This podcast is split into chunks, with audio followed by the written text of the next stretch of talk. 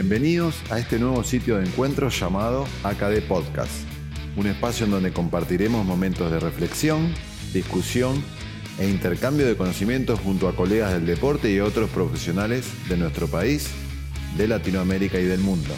Esperemos que lo disfruten.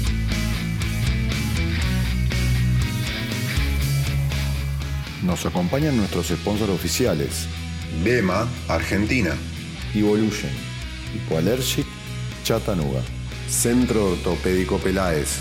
Y nos apoyan Body Care y Meditea. AKD Podcast. Episodio 5. Hola a todos, ¿cómo están? Nos encontramos en un nuevo episodio de AKD Podcast. Mi nombre es Eduardo Tondelli y nos vamos a, a meter un poco en este episodio 5 llamado Kinesiología de Pista y Campo.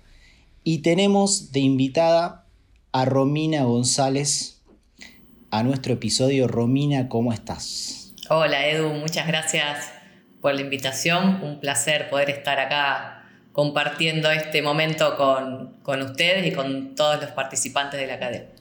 Bueno, buenísimo Romy que hayas aceptado. Para nosotros es un honor tenerte acá, estamos muy agradecidos. Y bueno, nada, queremos contar un poco a la gente quién es el invitado de hoy. Romy es magíster, ¿sí? O máster en actividad física y salud. eh, lo hizo en España. También es eh, especialista en kinesiología del deporte eh, de la Universidad Gran Rosario. Es kinesióloga, es profe de educación física, es docente ahí mismo en la, en la Universidad de Gran Rosario. También es decana del espacio de deporte y ciencia del ejercicio de la Universidad Gran Rosario. Y lo más importante, que un poco está más destinado al capítulo de hoy, ella es kinesióloga de la Confederación Argentina de Atletismo y del Comité Olímpico Argentino y la vimos dando vueltas por ahí, por Tokio y, y haciéndonos divertir un poco con sus historias. ¿Cómo, cómo va eso, Romy? Bueno, muy bien, la verdad que lo, lo de Tokio fue un sueño cumplido después de, de- mucho, mucha dedicación y- y trabajo para, para mostrar el, el- el esfuerzo y el- la formación que, que una va teniendo a lo largo de la kinesiología del deporte, que me hayan llamado para viajar eh, junto con la delegación y, y formando parte del, del plantel médico y kinésico del COA fue la verdad un, un- honor y una responsabilidad enorme eh, representar a nuestra profesión en semejante eh, lugar y semejante rol. Estuvo, estuvo muy bueno tu, que, tu, tu presencia y mm, de alguna manera, Romy, vos lo venías ya eh, pensando, lo venías sospechando de que te iba a tocar a vos. ¿Cómo fue, esa, cómo fue ese momento donde te levantan, levantás el teléfono y te, te pasan la noticia? Mira, yo tuve una experiencia de, de haber viajado con la Confederación Argentina de Atletismo en los Juegos Olímpicos de Río. En, en esa oportunidad viajé exclusivamente para los y las atletas que habían clasificado. Eh, a partir de, de allí, al año siguiente, en 2017, el Comité Olímpico me llama para participar de los Juegos Sudamericanos de la Juventud que se hicieron en Chile. Y bueno, comienzo a, a conocer también el- el- a los, los compañeros y compañeras del, del staff. 2018 participo en los Juegos Olímpicos de la Juventud como, como kinesióloga. Y bueno, una se, pone eh, ahí en la lista a ver si, si llaman o no llaman. Y bueno, eh, llegó el llamado, no, no lo podía creer. Y para colmo, una, yo que soy bastante ansiosa, viene la pandemia, se suspende. Pasa todo un año más adelante y siempre está diciendo, sigue esto, no sigue, se cancela. Seguiré yo en la lista, ponen a otra persona. Bueno, cosas que, que afortunadamente eh, no sucedieron así y finalmente me subí al avión y, estuve en Tokio un mes entero compartiendo con toda la delegación, una experiencia que incluso fue la primera vez que el, que el departamento kinésico tiene una apertura a, a todos los kinesiólogos y kinesiólogas que viajaron con los diferentes equipos. Y esto fue una experiencia muy enriquecedora porque la verdad que hay, momentos en donde no eh, Pata Fioroni de hockey, Carlos Troya de volei, cuando vos venís eh, escalando o, subiendo escalón por escalón los distintos logros deportivos y pasás de un octavo final a cuarto, de, cuarto a semis y demás, eh, los momentos que vos tenés de recuperación parecen que son cada vez más cortos y necesitas más manos para atender 12 jugadores de vóley o 15, 16 jugadoras de hockey. Y esto también permitió eh, que nos podamos poner a disposición de ellos y muchos de ellos a disposición nuestra también para colaborar con aproximadamente unos 70, 80 deportistas, la mayoría de deportes individuales, que eh, contaban con el servicio de kinesiología del comité, dos kines, Ariel Mildi y yo. Y bueno, esto, este trabajo comunitario creo que fue un, un, golazo en, la superación de, ciertas barreras y a veces algunas de estas cuestiones que tenemos los profesionales de celos para ponernos realmente en función de, una delegación de casi 200 deportistas. Sí, la verdad que eh, pensándolo de esa manera es como que eh, ha sido una, un gran aporte eh, mutuo, un gran feedback y bueno, también esto te lo da la, estar allá, ¿no? cruzarse esa gente, compartir, además de jugadores, después compartir historias, compartir momentos y la verdad que bueno, es muy, debe, haber sido muy enriquecedor para vos y, para tu experiencia como, como profesional de, la kinesio. Y bueno, un poco coronaste eh, estos últimos años que venías trabajando en el atletismo con este Juego Olímpico, pero quiero ir un poquito más, más a, los comienzos, ¿no? Vos, Romy, eh, es un sí, un no y después seguimos. Dale. Fuiste atleta de joven, fuiste gimnasta. ¿Por qué entraste al atletismo? ¿Por qué entré al atletismo? Qué pregunta. Fue, eh, fue casi de casualidad. yo jugué al hockey toda mi vida. 20 años de, hockey. El atletismo siempre me gustó, porque siempre me gustó eh, ver los Juegos Olímpicos y creo que, de, todas las pruebas eh, y deportes el atletismo es, una de las máximas atracciones. Eh, quise, hice un muy pequeño intento de un par de semanas, casi un mes, de entrenar. Yo quería correr 100 y 200 metros y fui al Estadio Municipal de Rosario y me pusieron a hacer salto triple, porque quien me entrenaba en ese momento me dijo, vamos a hacer triple porque no hay mujeres triplistas en, el país. Y bueno, ahí dije, esto no es para mí. Me aburrí al instante y volví al hockey. Em, pero yo en, el año 2004, eh, con dos profes más de educación física, abrimos un centro de entrenamiento acá en Rosario, de un grupo de running. Recién arrancaban los grupos de running también en el país.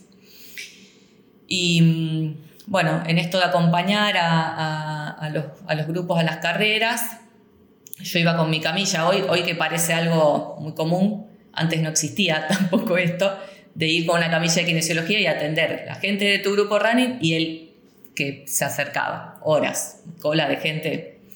Eh, en esto de, bueno, de, ofrecer ese servicio y porque a mí la verdad siempre me, gustaba eh, hacer esa... Eh, donar mi tiempo y, mi experiencia y aprender también de, esa situación.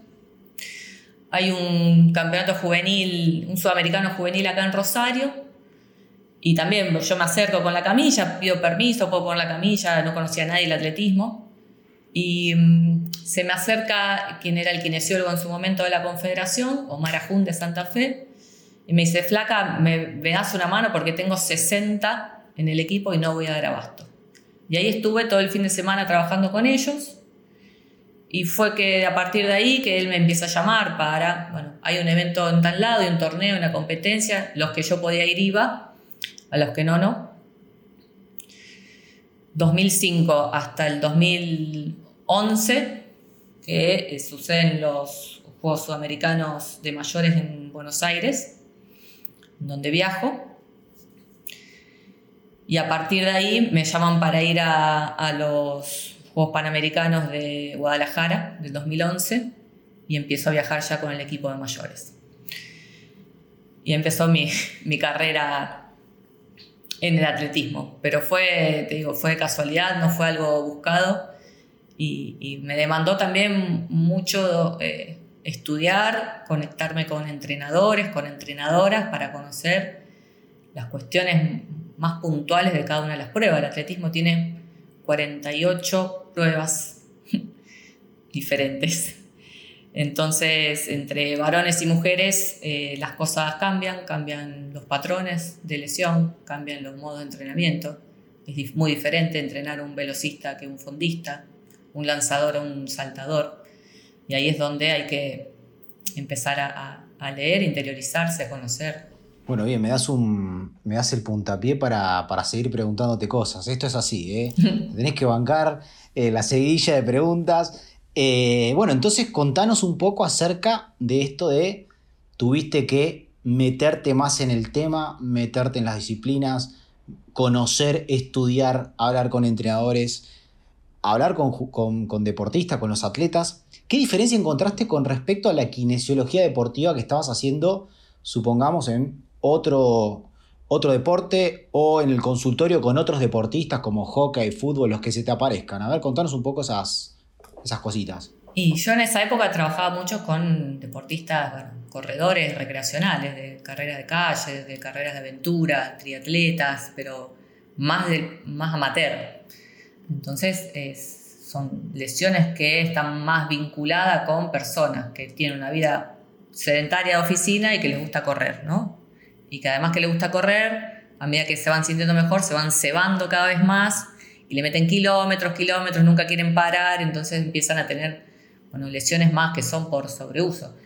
En, el caso del deporte de alto rendimiento, las lesiones eh, vienen de la mano de tener que superar siempre una barrera que es individual. Eh, uno eh, se tiene que superar a sí mismo para poder ganar un campeonato regional, para poder ir a un nacional, para poder ir a un sudamericano, para subirte a un podio, para hacer un récord. No te subiste a un podio, pero puedes hacer un récord argentino. Eh, en, esto de la superación constante, eh, bueno, aparecen todo tipo de lesiones. En, distintas disciplinas las lesiones, eh, bueno, suelen ser más frecuentes por el, el tipo de prueba que se hace. Sí, yo me obligué, yo soy, como soy profe de educación física, primero leerte todos los reglamentos, porque a, veces te toca acompañar a, deportistas eh, a ciertas pruebas donde, bueno, yo he tenido que filmar, con Germán Charaviglio lo he acompañado a muchos eventos, él no, iba, no, podía viajar el entrenador por cuestión de presupuesto, que íbamos a Europa, y yo lo tenía que filmar, ver y seguir la prueba, cuándo es válido, cuándo no, cuando eh, ver el pie de pique hay cosas que eh, te, vas obligando a poder dar respuesta a lo que necesita el atleta en ese momento. Y después cuando te sentás con, con el entrenador y con el atleta a planificar programas preventivos, vuelta al campo, tenés que conocer mucho también de la prueba para saber cómo progresás con las cargas, con el tipo de ejercicio, hasta dónde, los rangos de movimiento. Eh, tiene una, una demanda técnica muy, muy alta muchas de, las pruebas, las, otras, bueno, a lo mejor no son tan técnicas, pero sí son de, larga duración como maratón. No discutís muchas cuestiones técnicas, pero sí discutí otras cosas, volúmenes, intensidades y demás. Eh, es, muy interesante y creo que ahí está lo, rico de nuestra profesión, ¿no? poder trabajar en equipo. Bien, sí, eh, creo que, es así, eh, debe ser así y uno hace, como, como decís, todo lo posible para poder estar a la vanguardia de todo lo que cada deportista de cada prueba requiere. Y me imagino que un poco lo que nombrabas, que estos eh, deportistas están en constante, eh, están con, el constante foco de superarse a sí mismo. Eh, también me imagino que el tema de la lesión o trabajar con esos deportistas quizás te da cierta eh, ¿cómo decir?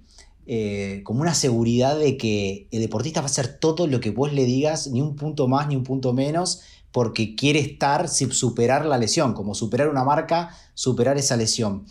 Em, contanos, Romy, cuál es la prueba que a vos más, con la que más te gusta trabajar en cuanto a las lesiones que se suceden. La verdad que yo desconozco, por eso estás vos acá, y nos gustaría que nos cuenten, no sé, el salto, bueno, tendinopatía, eh, la, mm, el salto con garrocha, algún tema en el hombro. Contanos alguna cosita como para no contar las cuarenta y pico de pruebas, porque no terminamos más, pero estaría bueno que nos digas eh, alguna lesión frecuente de las pruebas que más te gustan. Y en las pruebas de, velocidad, las de pista, 100, 200, 110 con valla, 100 con valla, 400 metros, tenés una lesión común que, es la, lesión muscular de, isquio, el desgarro o las tendinopatías. Esa es la más clásica de todas. Eh, que, es, que es un aspecto a, trabajar y a valorar y donde uno sí o sí tiene que trabajar con el entrenador porque en, la organización del atletismo a, nivel nacional nosotros no estamos todo el tiempo con todo el equipo argentino. Tenés gente que está entrenando en el Senar, gente que está en Rosario, en Salta, en Trelew, en Chubut, en La Pampa. Entonces necesitas multiplicar Eh, esa mirada más, más preventiva eh, con cada uno de los entrenadores y en contacto con los kinesiólogos y las kinesiólogas que, trabajan con ellos. Después, en los lanzamientos tenés muchas, muchas lesiones de hombro. ¿no? jabalina por la altísima velocidad con la que se lanza, en, el martillo por la excesiva eh, fuerza centrífuga que, se genera con, los giros y con el peso del elemento. Em, los saltos, también hay, de todo, hay mucha tendinopatía de isquio y particularmente con Germán, con uno de los, de los atletas, con Germán Charavillo, con los que más he trabajado, estuvo vinculado a un accidente que él tiene en un, en, un entrenamiento en donde en lugar de, de, caer sobre el colchón, cae parado más de 5 metros y pico al piso y ahí tiene una fractura de, calcaño y una, una, fractura también del, astrágalo, que bueno, tuvo dos cirugías, eh, de la manera en que consolida eso y cómo después queda una articulación eh, después de dos procedimientos quirúrgicos, llevó muchísimo tiempo lograr que, eh, que vuelva a su mismo nivel previo a la lesión y ha, pasado aproximadamente unos, creo que fueron unos 10 años entre su mejor prueba, que fue, su mejor marca, perdón, que fue en, el, en un mundial juvenil donde él salta 5.71 eh, y en los Juegos Panamericanos de Toronto eh, alcanza esa prueba, esa marca y llega a superarla. Pero bueno, 10 años después hay que estar insistiendo durante tanto tiempo, ¿no? sí, sí. Y la disciplina que requiere. Y la disciplina que requiere, exactamente. Uno piensa que quizás el atletismo es correr, lanzar, saltar eh, y que bueno, nadie se te cruza, no va a haber lesión. Y por el contrario, hay mucha demanda, como nos, nombraste, lesiones por sobreuso, lesiones traumáticas también, disquiotibial, por no contacto, accidentes, que esos accidentes dejan huellas y combatir una, lesión de tobillo después va a implicar en el salto. Entonces la verdad que eh, es un poco más, que, mucho más de lo que uno cree que es así de simple eh, el solo hecho de que no tenga, de que esté solo contra la valla, contra el salto. Eh, es muchísimo más. Romy, em, contanos esto de que vos me decís, bueno, tengo que trabajar con el entrenador para enfocar un poco el plan de trabajo. ¿Sugerís em, ciertos em, puntos importantes en el control de la carga? ¿Cómo lo manejás? Para cada deportista tenés Em, algún programa preventivo más o menos general entre lanzador, saltador y corredor, más o menos como para, eh, para contarnos? Sí, mira, está buena la pregunta porque empezamos en el 2012 con algunos campamentos que se, hacían donde se, juntaba toda la selección a, a implementar algunas evaluaciones de, como para eh, encontrar cosas, ¿no? Es decir, bueno, deportistas que tienen lesión, vamos a ver por qué puede suceder, deportistas que no tienen lesión, vamos a evaluarlos para ver más adelante, a ver cómo, cómo están o qué detectamos. En esto, como todo, ¿no? Siempre tenés eh, entrenadores o entrenadoras que dicen, che, buenísimo lo que estás haciendo, me interesa, quiero saber más. y te pegas más a trabajar y otros que dicen, no, esto no me interesa, no, no, le doy valor y, no sucede nada. Pero hasta que no aparezca una lesión, eh, la verdad es que ni, el deportista ni eh, el entrenador le da eh, un protagonismo a lo que podríamos llamar un entrenamiento preventivo con cargas orientadas a prevenir, ya sea para charlar un poco de volúmenes, de cantidad de saltos que hacen, cantidad de lanzamientos, recuperación, qué hacen para recuperar, trabajar con profesionales de la nutrición y de la medicina para también poder aportar cuestiones de la alimentación, de la hidratación que también hacen eh, a, las lesiones.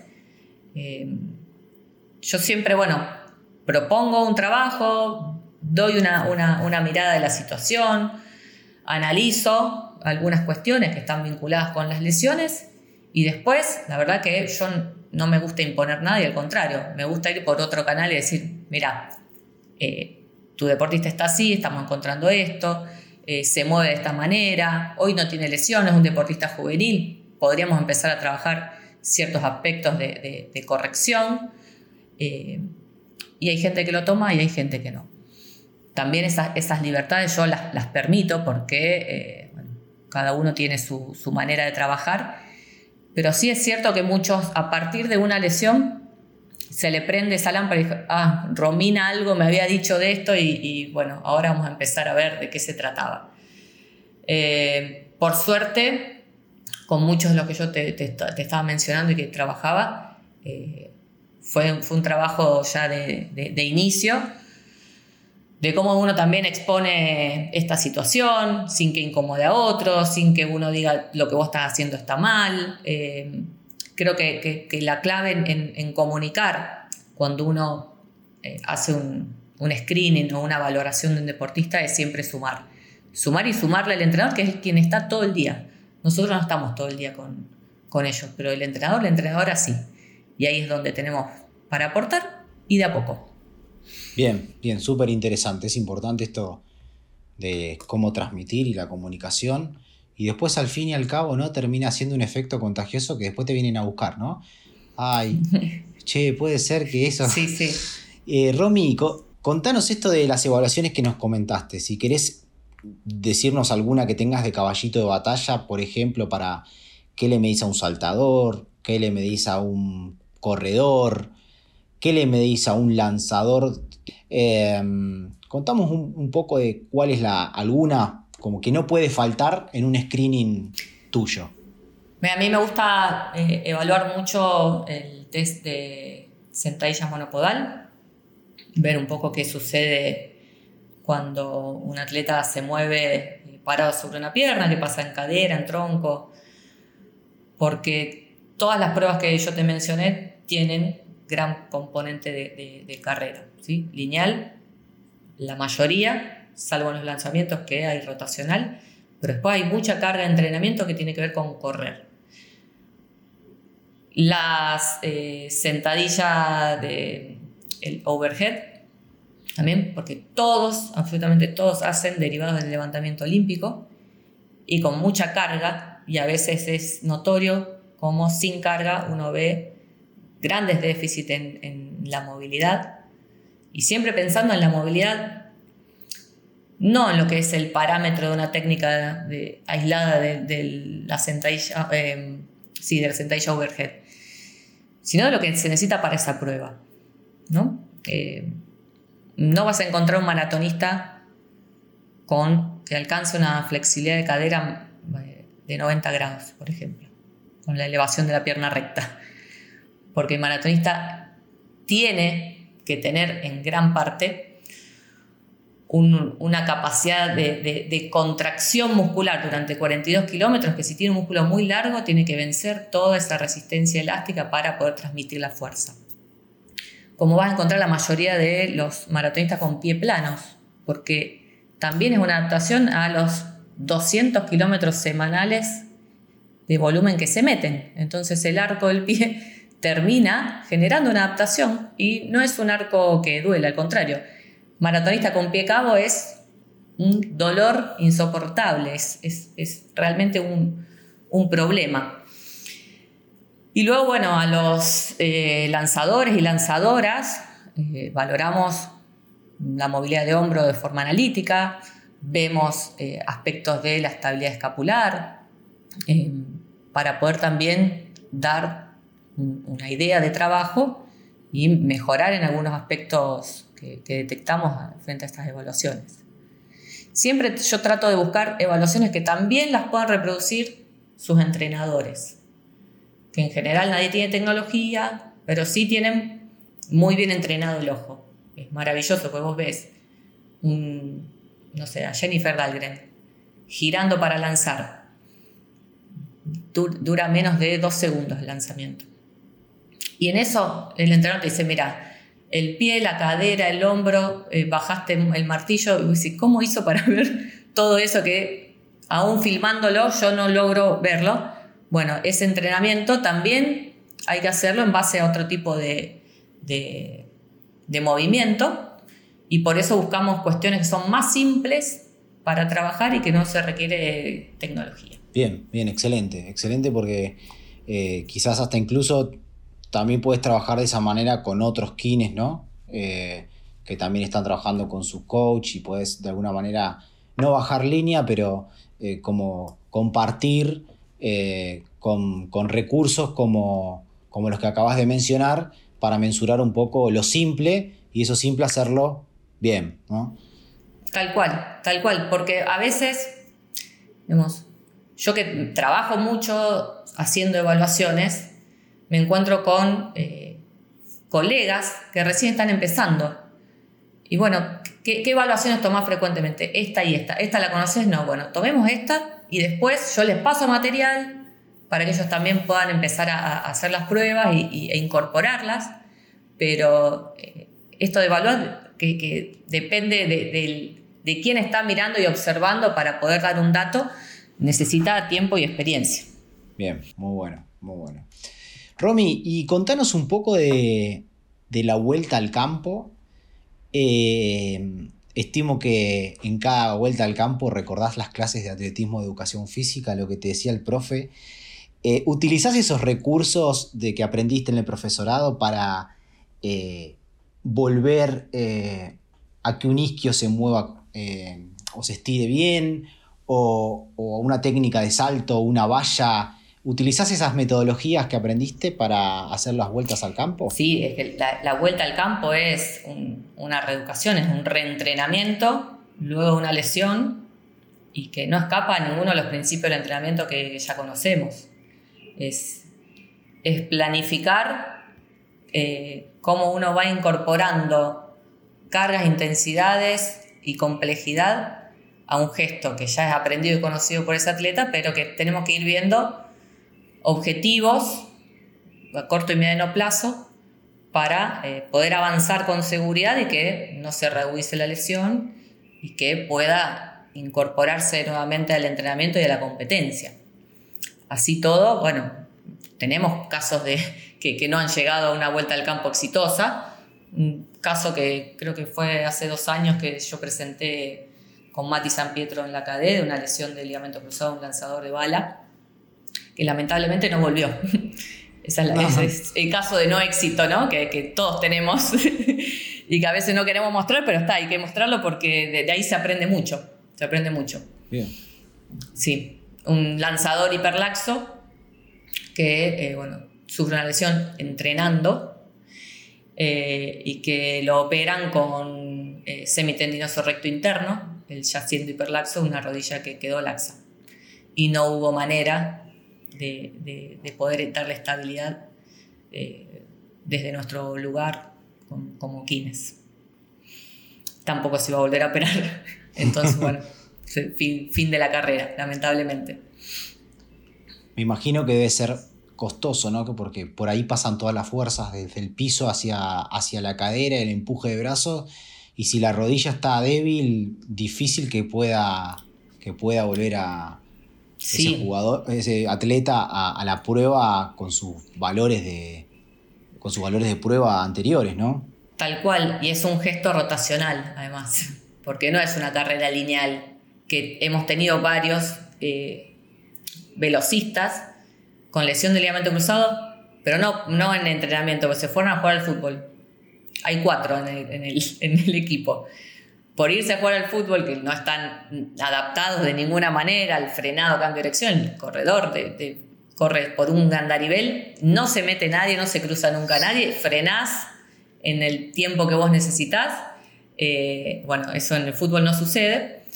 Ellos todos volvieron, pero en el caso de, de, este lanzador no, porque bueno, el gesto, el gesto de rotación, cuando en el momento de lanzar el, eh, el pie tiene que eh, bloquearse contra la tabla del aro y a partir de ahí el resto del cuerpo sigue girando. Si uno no tiene una, buena estabilidad en la rodilla, no hay manera de poder transmitir esa fuerza.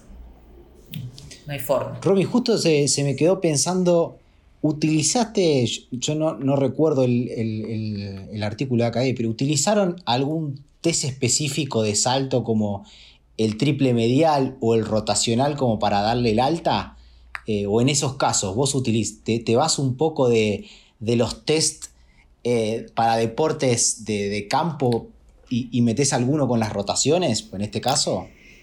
Mira, con, con este lanzador no, no los tomamos porque bueno, no tampoco pudimos llegar a, a esa instancia porque directamente no, no, recuperaba él ni los valores de fuerza como para poder ponerse a saltar, eh, ni siquiera los, los, perímetros musculares eh, medidos eh, volvieron a ser los de antes. Entonces, en todos los intentos de volver a, a subir carga y, de, y de, de, de tratar de ser más simétricos, no llegamos. Y nunca llegamos a esa instancia de vuelta al campo. Pero Bien. sí los hubiera tomado. Sí. Después hay que interpretarlo ¿no? en el contexto de, del deporte, claro. porque a veces están pensados y los datos son para fútbol. Sí, bueno, ¿y ahora qué hago yo con lanzador de, de bala que gira? El jugador de fútbol nunca está en esa situación. Pero bueno, son, son datos interesantes también y, y de, en algo te tenés que apoyar. Cuando no tenés información, en, en algo te apoyas. Sí, sí, sí, por eso me imaginaba que por ahí hago por ahí. Bueno, Romy, parece que se te puede ver en Netflix, ¿es verdad esto? eh, me contó un pajarito que, que, apareciste en una serie, la única... ¿Eh, ¿O no? ¿Es verdad eso? Tengo, tengo, una, tengo una participación, me dieron un papel muy, muy jugado, muy jugado en el documental I Am Bolt, de Usain Bolt, que voy a invitar a todos a ver, a ver quién me encuentra. Porque ni siquiera salgo de frente, salgo de espaldas y girando. Yo me, me reconocí, en realidad me reconoció eh, Fernando Cornesiuk, uno de los eh, ex eh, decatletas de, del equipo, que me dice, Romy, saliste en el documental.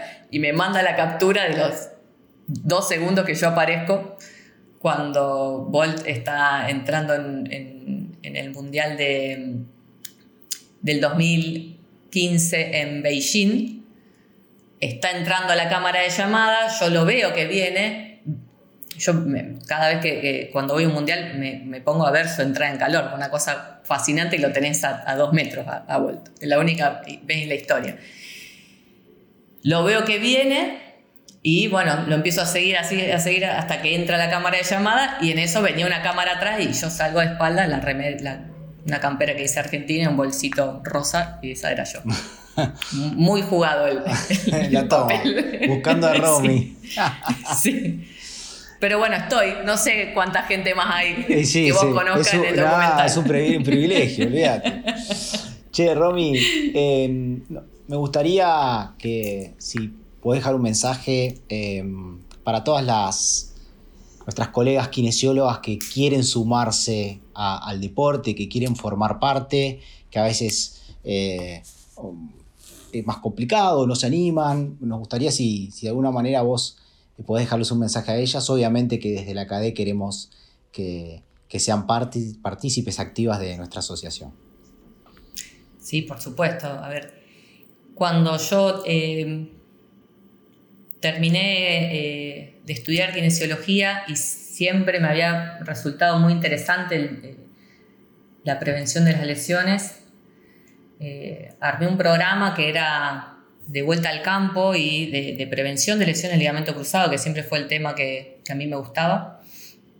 y se lo comento a, un docente de, de la universidad. Me dice, está buenísimo, pero una mujer en el deporte no va a poder hacer esto, me dijo. y creo que fue lo mejor que me dijo, porque ese no, esa, una mujer en deporte no va a poder hacer esto, fue lo que yo dije, esto, ¿sabes cómo te lo voy a mostrar y me voy a emperrar para que esto salga? Y bueno, es... Eh, creo que, las barreras que, están más vinculadas a los prejuicios hoy ya, yo te estoy hablando esto en el año, yo me recién en 2005, 2021 hay mucho más, eh, está mucho más allanado pero en su momento era, era un prejuicio importante que la mujer en el ámbito del deporte no tenía chance de, trabajar. A lo mejor podía hacerlo en un equipo de mujeres o, en un deporte individual para mujeres, pero no para hombres. Y ese prejuicio no lo, tiene, no lo tienen los deportistas. Los deportistas van a valorar si vos sos buena profesional o no, sos buen profesional o no pero no van a tener el, prejuicio que a lo mejor sí tienen los dirigentes sobre el rol de la mujer en el deporte. ¿Qué hace una mujer en el vestuario? ¿Y qué hace un kinesiólogo en el vestuario de las mujeres de hockey o de vóley? Es lo mismo, o sea, nuestro lugar desde eh, profesionales tiene que ver con poder estar a la altura de esas circunstancias, seas varón o seas mujer. Y creo que eh, esa, esa posibilidad de valorar nuestra experiencia, nuestro conocimiento, saber estar en, los lugares donde uno comparte eh, con un equipo, estar a disposición, comunicar de manera correcta cada uno de estos aspectos que nosotros venimos eh, charlando, hacen que la mujer o el hombre ocupe el lugar que merece por el profesional que es y no porque es varón o mujer. Creo que ahí todavía hay mucho más para hacer, está mucho más allanado. Me pasó particularmente que yo quería introducirme en esto de la, de la adaptación deportiva y en la adaptación empezó del lado del fútbol y, en el fútbol fue donde se empezó a identificar la figura del readaptador. Yo acá en Argentina no tuve chances de entrar a ningún equipo de fútbol, pero escribí un correo a Carlos Lalín Novoa, que es el primer adaptador que, empieza también toda esta movida en, España. Y le digo, yo me quiero ir a formar con vos. Me invita, me abre las puertas del Real Madrid. Estuve en el Barça y estuve en el Deportivo de La Coruña. Cosas que acá en Argentina no hubiera podido hacer. Allá lo pude hacer porque era natural.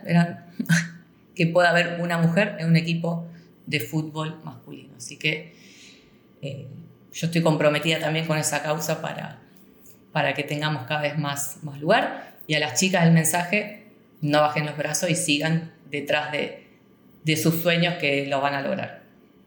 Bueno, Romy, la verdad que un mensaje muy lindo, esto de que el jugador siempre es el que te va a marcar eh, la conformidad. A él le tenemos que, dar todo, al, al, atleta también, ¿no? y que hay que seguir peleando para, cumplir lo, que uno desea. Así que la verdad, muchísimas gracias por el mensaje, quedó muy claro. Y bueno, ha llegado a su fin este, este episodio, Romy. La verdad que desde la CADE te agradecemos enormemente por haber participado, por habernos transmitido tu conocimiento. Y bueno, nada, este, esto de, también eh, tratar de contagiar a las chicas que están oyendo este, este episodio bueno, de todo corazón, Romy, y parte de la cadeta agradecemos mucho de tu participación en este episodio. Bueno, yo lo disfruté mucho, Edu, y bueno, los felicito por esta iniciativa de, comenzar con los podcasts, así que espero que haya muchos más. Bueno, Romy, muchísimas gracias nuevamente, gracias a la AKD, gracias al grupo editor de podcast, Agustín, Alberico, Juan Pablo y Gabriel. Gracias a todos los oyentes y bueno, nos encontramos en un próximo episodio eh, de AKD Podcast. Eh, un abrazo grande para todos y espero que lo hayan disfrutado.